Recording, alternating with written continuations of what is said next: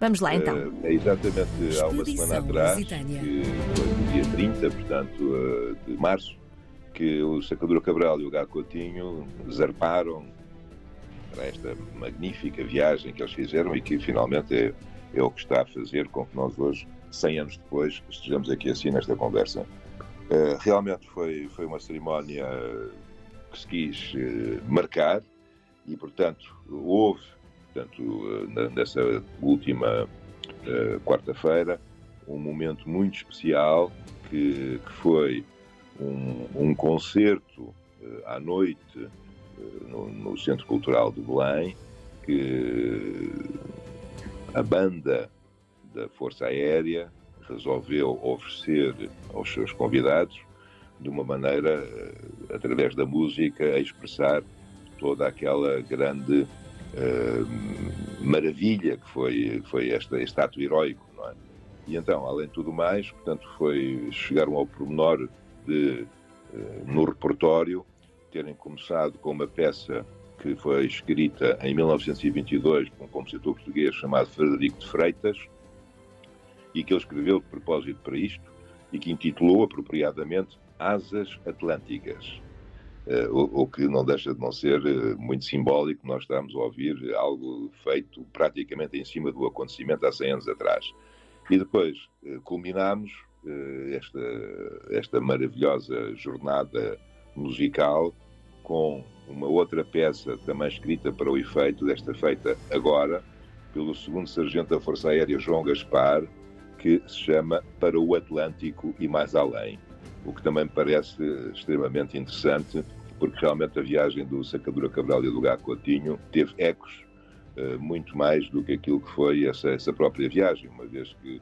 todos os instrumentos que foram uh, recalibrados e utilizados para fazerem este, este périplo tiveram depois seguimento durante muito, muito, muito mais tempo na aviação civil uh, do mundo inteiro. Portanto, foi graças, talvez, a esta viagem que hoje a nossa maneira de viajar pelo mundo já está no ponto onde está. Portanto, Exatamente. O primeiro passo foi dado por eles, não é? pela a linha do horizonte que hoje em dia os comandantes utilizam para se guiar nas viagens pelo mundo inteiro, não é? É exatamente, foi a partir daqui que, que se conseguiu realmente fazer uh, algo que até, até o momento não teria sido possível fazer, por todas as outras viagens que foram feitas uh, por outros uh, aviadores, nomeadamente ligando os Estados Unidos à Europa, tinham navios no mar a servirem de guias. E eles só tinham que olhar para ver onde é que estavam os navios e seguiam, portanto, essa, essa rota. No nosso caso, não, nós não tínhamos absolutamente nada, portanto, havia que criar uma situação para que se pudesse utilizar o sextante como pequeno uh, artifício, que era o horizonte virtual, ou seja, através de um sistema de bolha, conseguiu-se elevar o sextante para a altura do avião e, a partir daí, assim, fazer as leituras dos astros que permitiam que realmente uh, saber a nossa posição, porque finalmente isso era o que é mais importante. Eu também, como estive a bordo uh, de navios da Marinha Mercante durante alguns anos da minha vida, o mais importante é realmente nós não nos perdermos e sabermos onde é que estamos, porque há, há muitos fatores que levam uh, a que as, as naves possam não estar no rumo que nós idealizamos por causa do, dos caimentos do, do, vento, das correntes, de, do, do mar, tudo isso altera muito.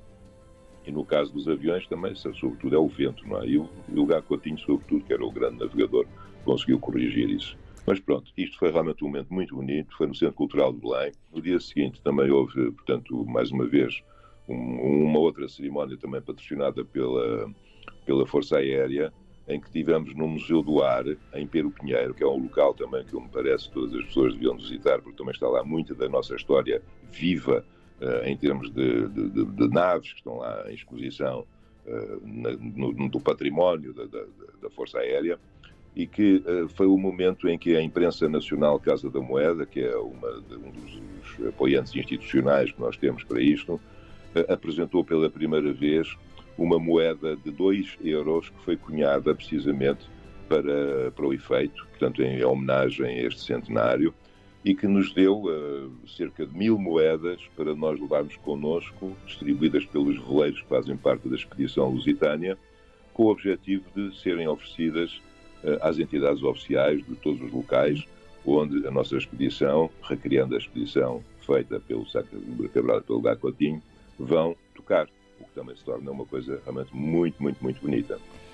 Eh, aqui algum simbolismo. Entretanto, dúvida, os nossos tripulantes que estão a tentar cumprir dentro, dentro daquilo que seja possível uh, os, os, timings da, da, expedição original, não é? Desta viagem original, entretanto, uh, já podem ter acontecido, já tínhamos falado na segunda-feira que as condições meteorológicas não são as mais favoráveis, esta não é a altura do ano mais favorável para fazer esta aventura. Entretanto, já aconteceram alguns precalços, há algum desvio feito uh, pela, pela tripulação desta expedição? Sim, eh, portanto, eh, no dia da saída, ou seja, no, no passado domingo, eh, tivemos que recolher assinas para nos abrigarmos devido às condições atmosféricas não estarem propícias para a navegação à vela e, e, portanto estivemos lá um dia e pouco e felizmente ontem por volta das dez e meia da manhã já toda a frota saiu em direção a sul e, felizmente, eh, já com as velas todas desfraldadas e, sem grandes problemas de mar, o que me faz pensar que vamos conseguir estar exatamente como previsto no, no próximo domingo em Las Palmas da Grande Canária, portanto, que foi o primeiro sítio onde os nossos dois navegadores estiveram. E, e, neste momento, portanto, nós eh, simbolicamente vamos lá estar também e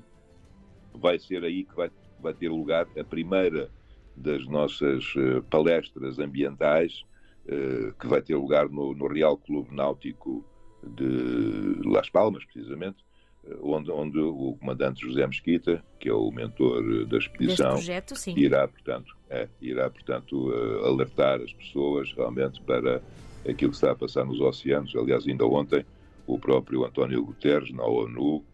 chamou a atenção do, do mundo em geral para a crise climática que nós estamos a viver e para a necessidade de se atuar urgentemente sob pena de não haver volta a dar. E isto é muito importante. E nós estamos a ajudar também nessa, nessa mensagem. Aliás, tudo isto acontece sobretudo por causa disso. Eh, nós estamos demasiado da terra para a deixarmos ao abandono. E, portanto, queremos que as pessoas percebam que realmente eh, há que fazer alguma coisa e nós somos parte interessada e somos uma das formas de conseguirmos acabar com, com aquilo que está a passar neste momento, porque é, é realmente muito dramático. Voltamos outra vez ao uso excessivo dos combustíveis fósseis e, e há realmente dados que indicam que aquela meta do, do, do, um grau e meio como máximo para nós atingirmos já não será possível porque já estamos até quase no dobro disso, não é? E as consequências são, são realmente tão assustadoras que eu até acho que nem devemos falar muito nelas, sob pena de não conseguirmos trabalhar como deve ser. Mas pronto, vamos tentar ser positivos e, e, e alertar-nos todos e preparar-nos todos para mudarmos de paradigma, Joana. É isso mesmo, e continuaremos a acompanhar também esta aventura que tem esta preocupação ambiental também. Luís, eu diria que temos encontro marcado amanhã, mais ou menos à mesma hora, não é? Com muito gosto, será um prazer dar as últimas informações que eu tenho através dos contactos. E também, se as pessoas quiserem, há um blog, nós já tínhamos falado nessa hipótese, e portanto esse blog é o www.expedição lusitânia, logicamente que se escreve sem cedilha e sem til, é expedicãolusitânia.pt. Há muitas informações que estão a correr através do blog e quem quiser ficar mais bem informada, será um prazer. Expedição Lusitânia